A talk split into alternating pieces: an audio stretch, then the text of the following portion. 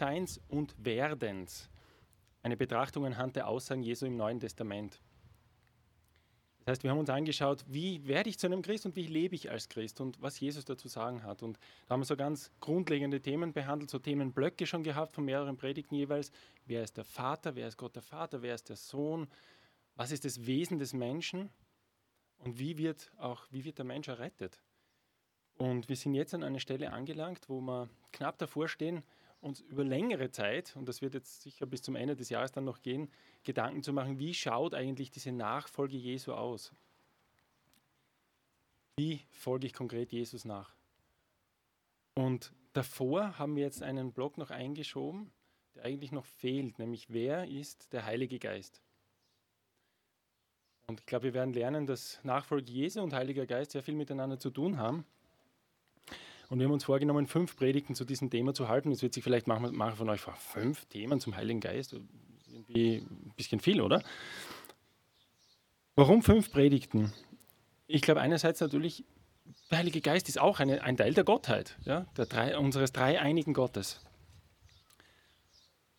Und ich würde mal sagen, er spielt eine sehr wichtige Rolle.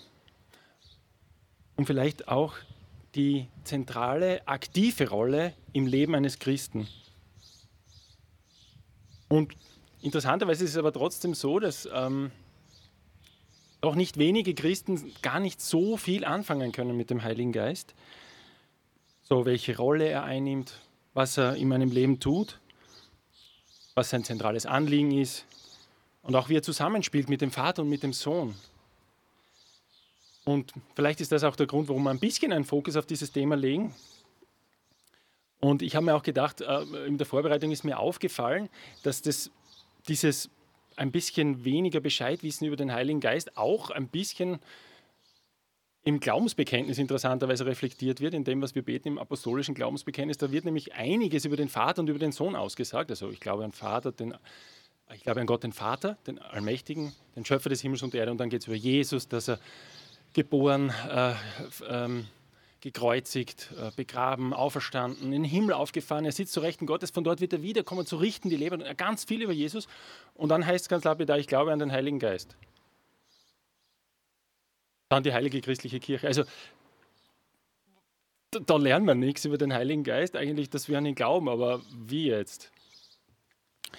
Wer ist er eigentlich? Und ähm, Heute wäre ich in der ersten Predigt über, diese, über dieses Thema, wer ist der Heilige Geist? Und wir haben uns ja vorgenommen, äh, das ist ja auch äh, der Titel dieser Predigtreihe, das nur anhand der Aussagen Jesu anzuschauen. Das ist vielleicht eine spannende Aufgabe. Also wir werden jetzt in der ganzen Predigtreihe eigentlich wenig auf das, was der Paulus noch zum Heiligen Geist sagt, der hat natürlich auch viel zu sagen, aber wir möchten hauptsächlich das anschauen, was Jesus gesagt hat. Und in der ersten Predigt heute werde ich, bevor wir das anschauen, was Jesus sagt, uns anschauen, was die Person Jesu selbst zu tun hat mit dem Heiligen Geist. Das heißt, wie wirkt der Heilige Geist im Leben Jesu? Und ich denke, Jesus, obwohl für uns einfach unerreichbar, er ist doch in seinem Leben und in seinem Wirken und in seinem Handeln für uns ein großes Vorbild oder eigentlich das Role Model, also im Englischen sozusagen dieses Vorbild, dem wir nacheifern. Und er ist auch in dieser Hinsicht, denke ich, ein Vorbild für uns. Das werden wir noch sehen, wie er, also auch wie er mit dem Vater interagiert. Also wir haben schon ein paar Predigten in letzter Zeit gehabt, wo es auch viel um den Vater gegangen ist, wie er mit dem Vater in Verbindung steht, aber auch wie er mit dem Heiligen Geist in Verbindung steht. Ist uns ein Vorbild. Und ich möchte heute zwei Gruppen von Begebenheiten ansehen. Alle diese Begebenheiten sind in vier Kapiteln der Heiligen Schrift, also im Neuen Testament, und zwar im Lukas-Evangelium. Die ersten vier Kapitel. Lukas, genau, sitzt auch hier. Ähm, Lukas Evangelium 1, Kapitel, äh, Kapitel 1 bis 4. Wer eine Bibel hier, hier äh, mit hat, der, den lade ich ein, das auch aufzuschlagen. Übrigens, ähm, Gestern habe ich das gedacht, ich habe ja auch so eine coole Bible-App auf, auf, auf meinem Handy, bibleserver.com. Und wenn ich das aufmache, wisst ihr, wie viel Vers ich gleichzeitig sehen kann? Einen, wenn er ein bisschen länger ist, sonst vielleicht zwei. Wisst ihr, wie viel Vers ich da sehe? Fast 60 auf einmal im Überblick. Hat ziemliche Vorteile, so eine Bibel noch zu haben und auch da drin zu lesen. Vor allem, wenn man zum Beispiel ein ganzes Kapitel ansieht und wenn man sich vielleicht Notizen gemacht hat, da findet man Sachen sehr, sehr schnell wieder. Gut, so kleine Seitenbemerkungen. Also ich werde mir zwei Gruppen von Begebenheiten anschauen. Das erste ist, wie hat der Heilige Geist rund um die Geburt Jesu gewirkt? Und das zweite, was wir uns anschauen, ist, wie hat der Heilige Geist oder welche Rolle spielt der Heilige Geist im Dienst Jesu, in seiner Mission? Das kommt alles in den ersten vier Kapiteln vor. Ich möchte anfangen mit diesen Geschehnissen rund um die Geburt Jesus. Vielleicht jetzt ein bisschen äh, ein halbes Jahr verschoben, der Zeitpunkt. Wir feiern das, die Geburt Jesu äh, zu Weihnachten, aber trotzdem eine gute Gelegenheit, ein paar Sachen rundherum anzuschauen. Da gibt es zwei Personen in den ersten, im ersten Kapitel vom Lukas-Evangelium. Und diese zwei Personen sind nicht irgendwelche Personen, sondern das sind die zwei größten und großartigsten Personen, die jemals gelebt haben auf dieser Erde. Das eine ist Jesus. Da hätte jeder wahrscheinlich gesagt. Und das andere ist Johannes der Täufer. Jesus sagt über Johannes den Täufer selbst in Matthäus 11, Vers 11, es ist kein Mensch geboren jemals von einer Frau, der so groß war wie Johannes der Täufer. Und diese zwei Personen, da passiert ziemlich viel Übernatürliches rund um deren Geburt, nämlich die werden zuerst schon beide angekündigt, ihre Geburt, durch einen Engel, nämlich den Engel Gabriel. Und der Engel Gabriel wird zu Zacharias gesandt, der Vater von Johannes dem Täufer, der spätere Vater sozusagen von Johannes dem Täufer. Und er erscheint ihm im Tempel. Er hat gerade Dienst dort und der Engel spricht zu ihm, fürchte dich nicht. Zacharias, denn dein Gebet ist erhört und deine Frau Elisabeth, also ich bin in Lukas 1, Vers 13, Dein Gebet ist erhört und deine Frau Elisabeth wird dir einen Sohn gebären und du sollst ihm den Namen Johannes geben. Du wirst Freude und Wonne haben und viele werden sich über seine Geburt freuen, denn er wird groß sein vor dem Herrn. Wein und starkes Getränk wird er nicht trinken und wird schon von Mutterleib an, was? Erfüllt werden mit dem Heiligen Geist. Und er wird das Volk Israel, vom Volk Israel viele zum Herrn, ihrem Gott, bekehren. Der Zacharias glaubt es dann nicht also so, er äußert ein bisschen seine Zweifel, worauf der Engel gleich sagt, okay, wenn du mir nicht glaubst, du wirst jetzt stumm sein, bis zur Geburt. Elisabeth wird schwanger und zu, zu der Zeit, wo die Elisabeth schon sechs Monate schwanger ist, kommt der Engel Gabriel wieder zu einer Person. Zu der Frau, die mit der größten Aufgabe betraut wird, die jemals eine Frau bekommen hat, nämlich den Heiland und den Messias zu gebären und auf die Welt zu bringen, zu Maria. Und der Engel Gabriel spricht zu ihr, fürchte dich nicht. Maria, denn du hast Gnade bei Gott gefunden. Siehe, du wirst schwanger werden und einen Sohn gebären und du sollst ihm den Namen Jesus geben. Der wird groß sein und Sohn des Höchsten genannt werden. Und Gott, der Herr, wird ihm den Thron seines, seines Vaters David geben. Und er wird König sein über das Haus Jakob in Ewigkeit und sein Reich wird kein Ende haben. Der Heilige Geist wird über dich kommen und die Kraft des Höchsten wird dich überschatten. Darum wird das auch das Heilige, das, Gott, das geboren wird, Gottes Sohn genannt werden. Ich glaube, ihr kennt alle diese Begebenheiten, aber ich, ich erwähne die wieder, weil einfach mein Fokus heute auf den Heiligen Geist ist.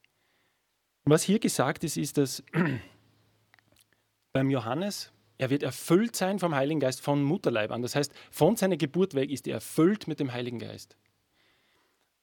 Und bei Jesus, ja, ich weiß nicht, wie man das ausdrücken soll, wir wissen, dass er gezeugt ist vom Heiligen Geist.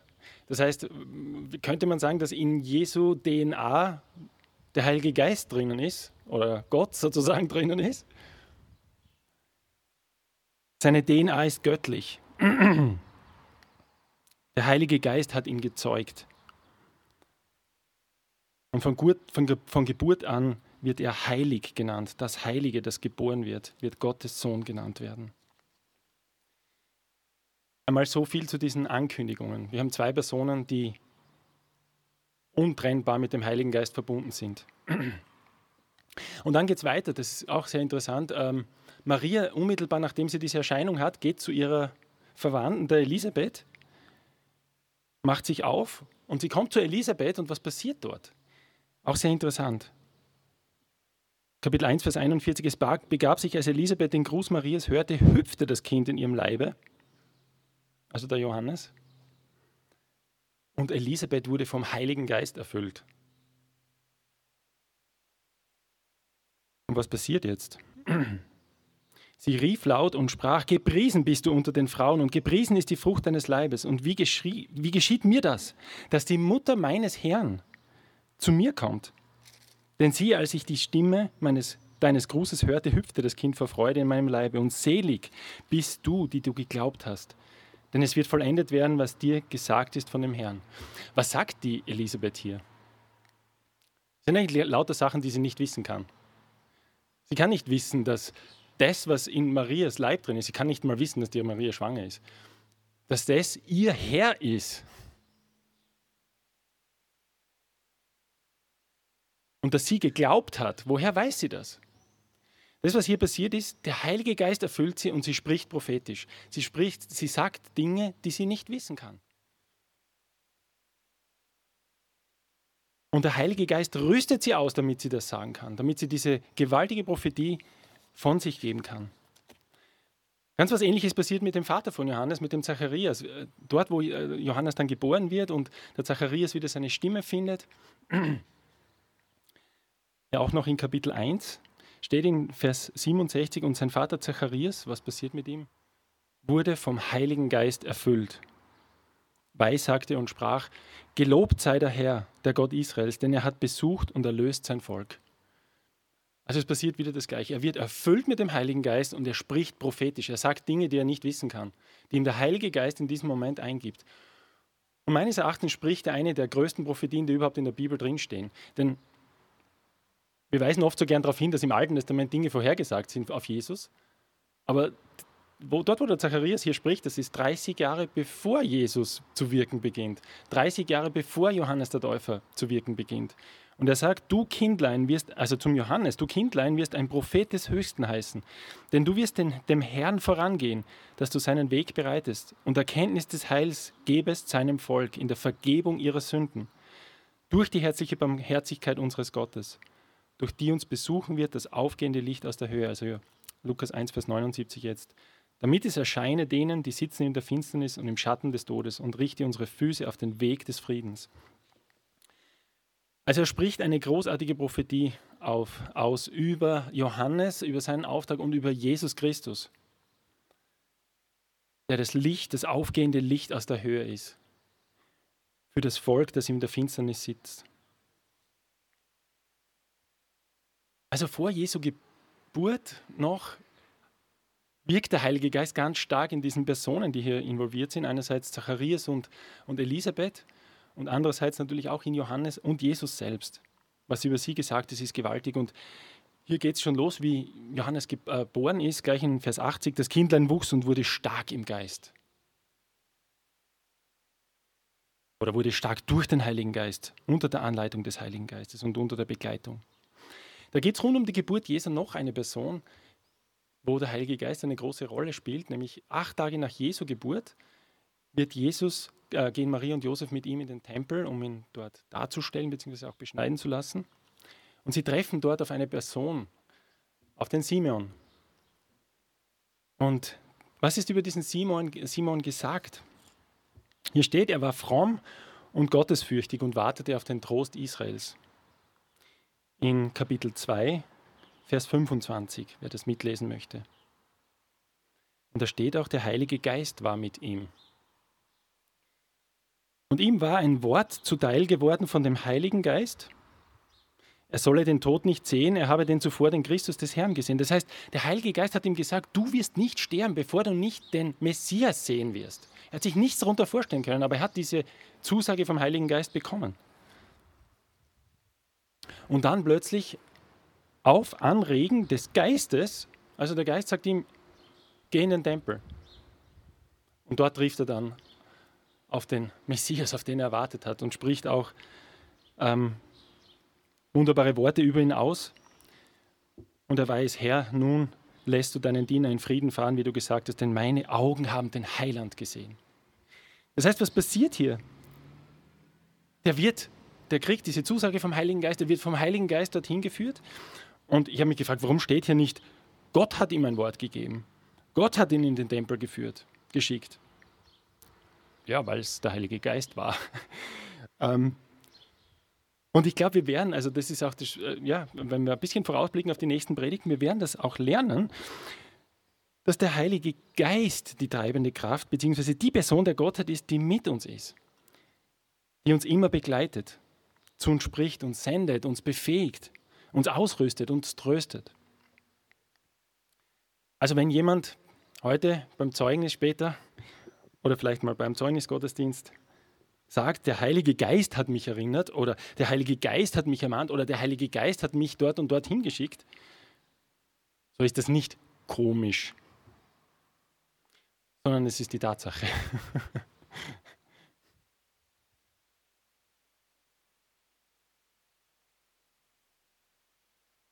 Ja, was wir hier beobachten können, und das ist etwas, was äh, später in, im Neuen Testament oft kommt, erfüllt mit dem Heiligen Geist. In der Apostelgeschichte kommt das sehr oft vor.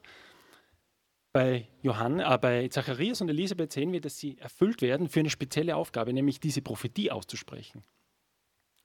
Und Jesus und Johannes sind irgendwie von Anfang an komplett erfüllt mit dem Heiligen Geist. Der Johannes quasi wird von Kind an stark durch den Heiligen Geist und Jesus ja, hat den Heiligen Geist Gott sozusagen in seiner DNA drinnen. Jetzt möchte ich zum zweiten großen Block kommen. Welche Rolle spielt der Heilige Geist im Dienst und in der Mission Jesu? Und da möchte ich auch, ja, wir bleiben in Kapitel 2 vom Lukas, Kapitel 3 von Lukas Evangelium. Da gibt es eine Passage über Jesu Taufe. Und ich, hab, ich bin letztes Jahr am, 3. Oktober, am 4. Oktober hier gestanden, eine Woche vor der Taufe vom, vom, vom, äh, vom Jonathan. genau. Und habe über Taufe gepredigt. Und ich habe mir damals schon die Frage gestellt, warum hat sich Jesus überhaupt taufen lassen? Weil hat er es nötig gehabt? Und selbst der Johannes erkennt das. Johannes sagt zu ihm, du, ich muss von dir getauft werden, nicht, nicht, nicht du von mir. Und Johannes wehrt ihm. Jesus hatte es nicht nötig, umzukehren oder die Richtung in seinem Leben zu wechseln oder irgendwelche Sünden zu äh, bereuen oder Buße zu tun, so wie Johannes das gepredigt hat. Er war sündlos. Und damals habe ich gesagt, vielleicht ein Teil der Antwort ist, dass Jesus auch hier gehorsam war. Und er hat auch uns hier ein Vorbild hinterlassen. Er lässt sich taufen, obwohl er es nicht nötig hätte. Auch als Vorbild für uns, die wir das schon notwendig, äh, nötig haben. Aber was passiert hier? Und das ist, glaube ich, die größere Antwort auf die Frage, warum lässt sich Jesus taufen? Was passiert hier? Jesus bekommt einerseits das göttliche Ja zu seinem Dienst vom Vater im Himmel. Er, der Vater im Himmel, und lesen wir das miteinander, Kapitel, 2, äh, Kapitel 3, Vers 21. Es begab sich, als, als sich alles Volk taufen ließ und Jesus auch getauft worden war und betete, da tat sich der Himmel auf und der Heilige Geist fuhr hernieder auf ihn in leiblicher Gestalt wie eine Taube und eine Stimme kam aus dem Himmel. Du bist mein lieber Sohn, an dir habe ich wohlgefallen. Das heißt, Jesus bekommt diese göttliche Zusage, du bist mein geliebter Sohn, an dir habe ich wohlgefallen. Ich bin bei dir, ich gehe mit dir. Du wirst diesen Auftrag erfüllen als Teil der Gottheit. Also dieses göttliche Ja über seinem Dienst. Und das Zweite ist, dass Jesus die göttliche Ausrüstung zu diesem Dienst durch den Heiligen Geist bekommt. Kommt eine Taube auf ihn herab und bleibt auf ihm sozusagen. Stellt sich aber natürlich wieder, hat sich mir die Frage gestellt, warum braucht Jesus eine göttliche Ausrüstung zum Dienst durch den Heiligen Geist? War nicht der Heilige Geist in seiner DNA sozusagen, wie ich jetzt äh, vorher gesagt habe? Ich weiß es auch nicht. Aber eins, glaube ich, weiß ich. Dass Jesu Dienst und seine Mission bei weitem der größte, wichtigste, herausforderndste, wirkungsvollste, vollmächtigste und weitreichendste Dienst war, den jemals ein Mensch getan hat. Bei weitem. Und dazu brauchte er, obwohl er der Sohn Gottes war, nochmal eine besondere Ausrüstung durch den Heiligen Geist.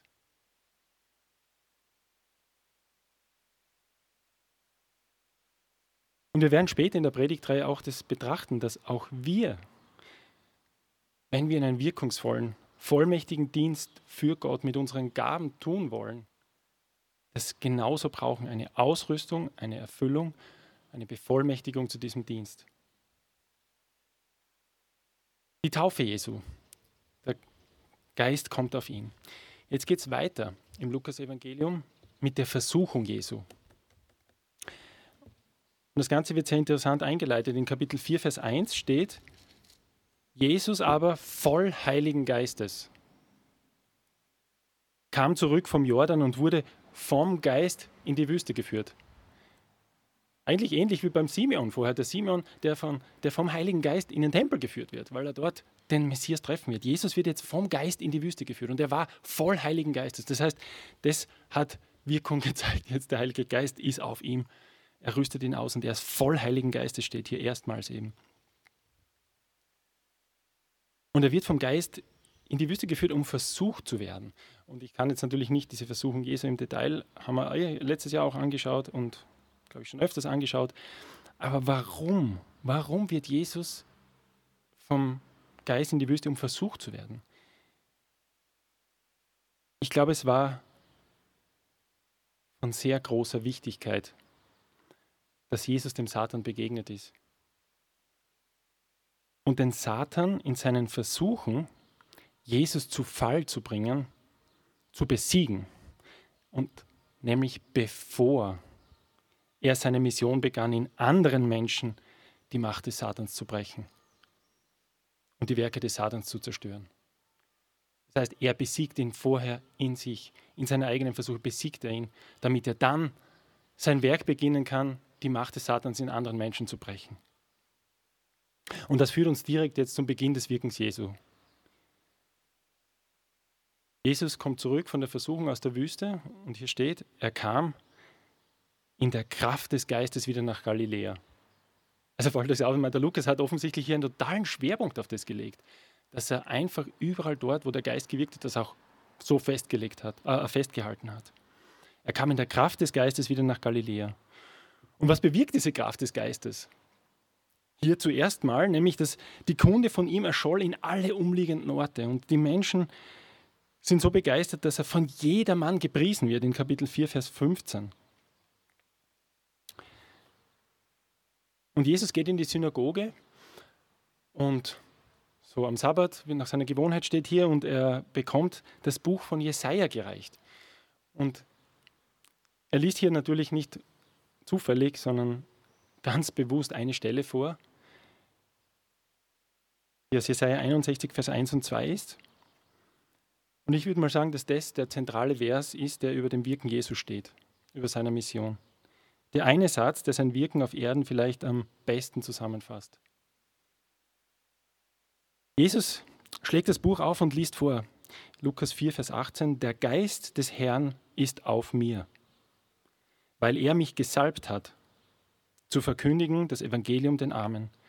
Er hat mich gesandt, zu predigen den Gefangenen, dass sie frei sein sollen, und den Blinden, dass sie sehen sollen, und den Zerschlagenen, dass sie frei und ledig sein sollen, zu verkündigen das Gnadenjahr des Herrn. Und das, was er da macht, ist ein bisschen riskant, weil die, die Juden haben, dieser, dieser Text in Jesaja 61 ist eigentlich ein Text, der unmittelbar den Juden vorhergesagt hat, dass sie die babylonische Gefangenschaft, das babylonische Exil zu Ende gehen wird. Wenn man die Verse danach liest, steht, die Städte werden wieder aufgebaut und es wird wieder Leben einkehren in, in, in Israel. Aber die Juden haben auch gewusst, dass das die eine der zentralen Vorhersagen des Messias ist. Und Jesus liest diesen Text vor und es setzt sich hin. Alle Augen sind auf ihn gerichtet. Alle Augen sind auf ihn gerichtet. Und er sagt, heute ist diese Schrift erfüllt vor euren Augen, äh, vor euren Ohren. Also er sagt, ich bin der.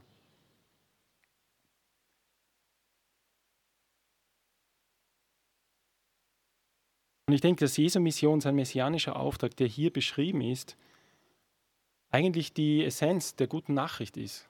Das, was Jesus gebracht hat. Beziehungsweise des Evangeliums vom Reich Gottes. Das Evangelium Armen zu verkündigen. Gefangenen zu predigen, dass sie frei sein sollen. Blinden, dass sie sehend sein sollen. Zerschlagenen, dass sie frei und ledig sein sollen.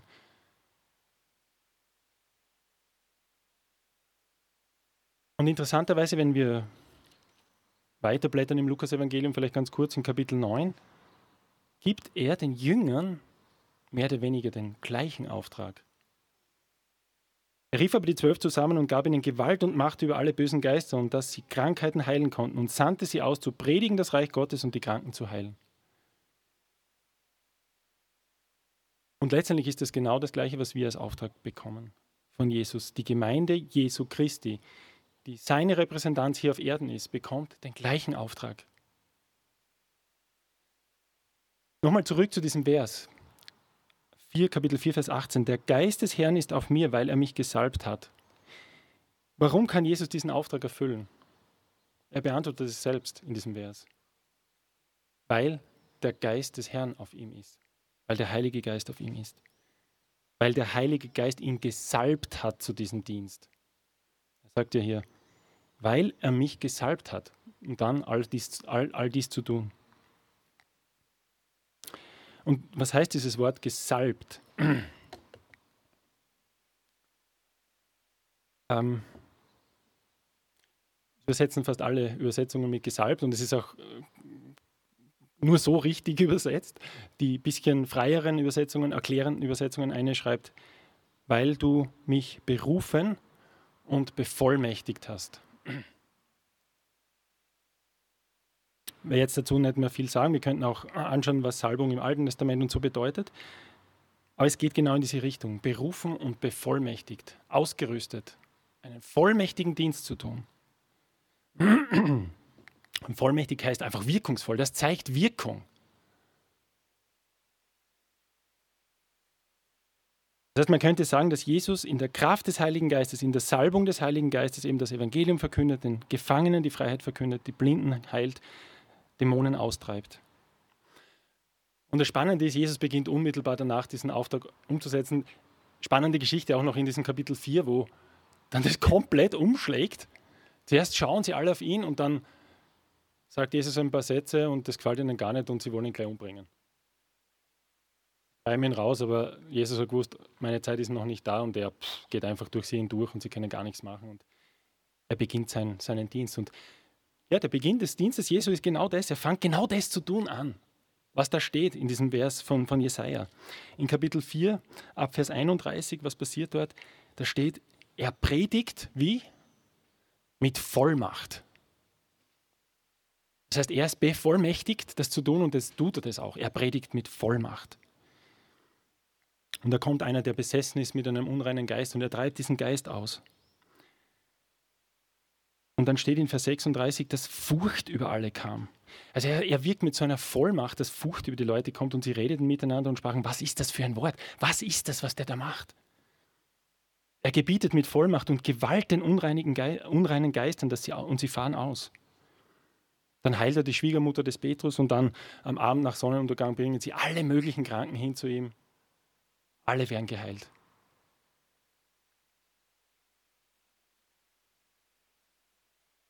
Und vielleicht als zusätzliche Referenz, dass wir das auch, dass uns das auch bewusst wird, dass Jesu Wirken durch den Heiligen Geist passiert ist. Also wir sind, glaube ich, sehr gut in dem, dass wir wissen, dass Jesus bei seinem Wirken sehr mit dem Vater verbunden war und immer mit dem Vater in Kommunikation war und immer genau gewusst hat vom Vater, was ist zu tun. Aber dass Jesus durch den Geist diese Dinge gemacht hat, ist uns, glaube ich, nicht so ganz geläufig.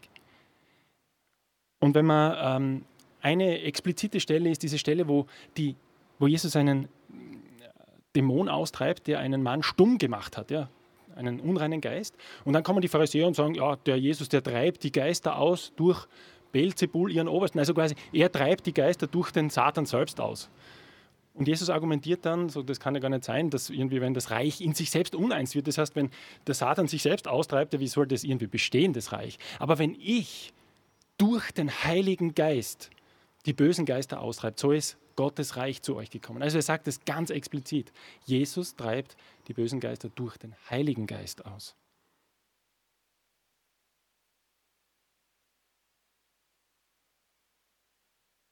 Soweit einmal meine Ausführungen. Ich glaube, das ist auch die. Ihr bitte lest es einfach nochmal mit diesem Blickpunkt, Lukas 1 bis 4. Diese Geschehnisse rund um die Geburt und die Geschehnisse zu Beginn seines Wirkens, die er quasi als Banner über seinem gesamten Wirken stehen. ähm, um zu sehen, welche Rolle der Heilige Geist spielt. Und das ist im Lukas so explizit ausgeführt, eigentlich nur im Lukas. Aber wir können hier sehr viel lesen, äh, lernen von Jesus. Ja, ich freue mich auf die kommenden Predigten. Ich möchte nur eine Frage zum Schluss stellen. Wie ist es um uns bestellt? Können wir den Auftrag Jesu als seine Gemeinde erfüllen?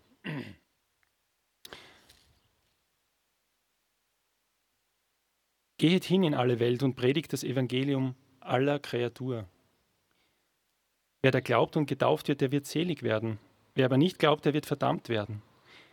Die Zeichen aber, die folgen werden denen, die glauben, sind diese. In meinem Namen werden sie böse Geister austreiben, in neuen Zungen reden, Schlangen mit den Händen hochheben und wenn sie etwas Tödliches trinken, wird es ihnen nicht schaden. Auf Kranke werden sie die Hände legen, so wird es besser werden mit ihnen. Können wir diesen Auftrag erfüllen?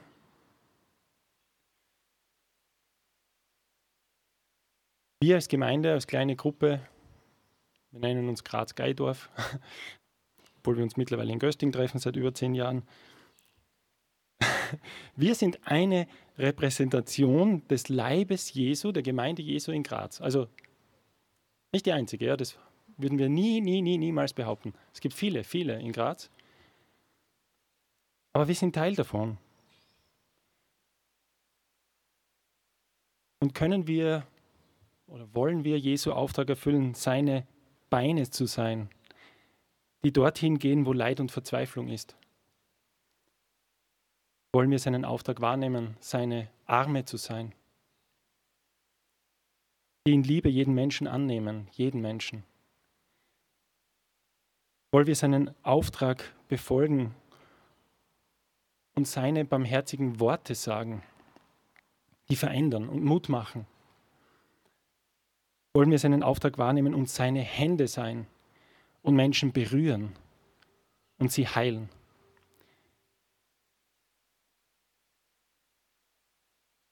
Ja, wenn wir das wollen, dann sagt Jesus, ja, ich bin bei euch alle Tage bis an das Ende der Welt durch den Heiligen Geist. Und ich werde euch auch ausrüsten zu diesem Dienst. Ich werde euch die Gaben geben, damit ihr diesen Dienst tun könnt. Ich möchte euch auch ausrüsten zu einem vollmächtigen Dienst. Ich möchte euch füllen mit dem Heiligen Geist, damit euer Dienst auch wirklich wirkungsvoll ist und Wirkung hinterlässt. Ja, und ich freue mich sehr auf diese Predigtreihe, dass wir lernen dürfen, wie der Heilige Geist an uns wirkt und was Jesus dann auch wirklich konkret lehrt über den Heiligen Geist, was in den nächsten Predigen kommen wird. Ich möchte beten. Vater im Himmel, ich danke dir für dein wunderbares Wort und für diese wunderbaren Bibelgeschichten oder diese wahren Begebenheiten, die du aufschreiben hast lassen durch den Geist. Und ich danke dir, dass du Jesus gesandt hast. Dass du Jesus durch den Heiligen Geist gezeugt hast. Ich danke dir, dass Jesu Wirken unübertroffen ist und dass er uns hier aber ein Vorbild ist. Vater, ich möchte dich bitten, dass du auch uns den Heiligen Geist in einer vollmächtigen Art und Weise schenkst, damit wir diesen Dienst auch fortsetzen können. Damit wir Mut haben, Herr, und unerschrocken sind, von dir zu erzählen. Und auch für Menschen zu beten. Ihnen zu erzählen von Freiheit, von Angenommenheit, von Liebe, von Sinn von Hoffnung. Herr, ich bitte dich, dass wir als kleine Gruppe hier in Graz auch unser Werk tun können in deinem großen Plan für Graz. Dass wir Menschen zu dir ziehen können durch deinen Geist. Ich bitte dich, dass du uns segnest in dieser Predigtreihe weiter, jetzt in den nächsten Predigen auch über den Geist, damit wir es richtig verstehen.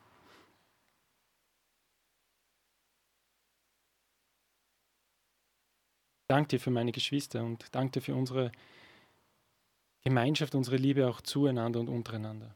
Amen.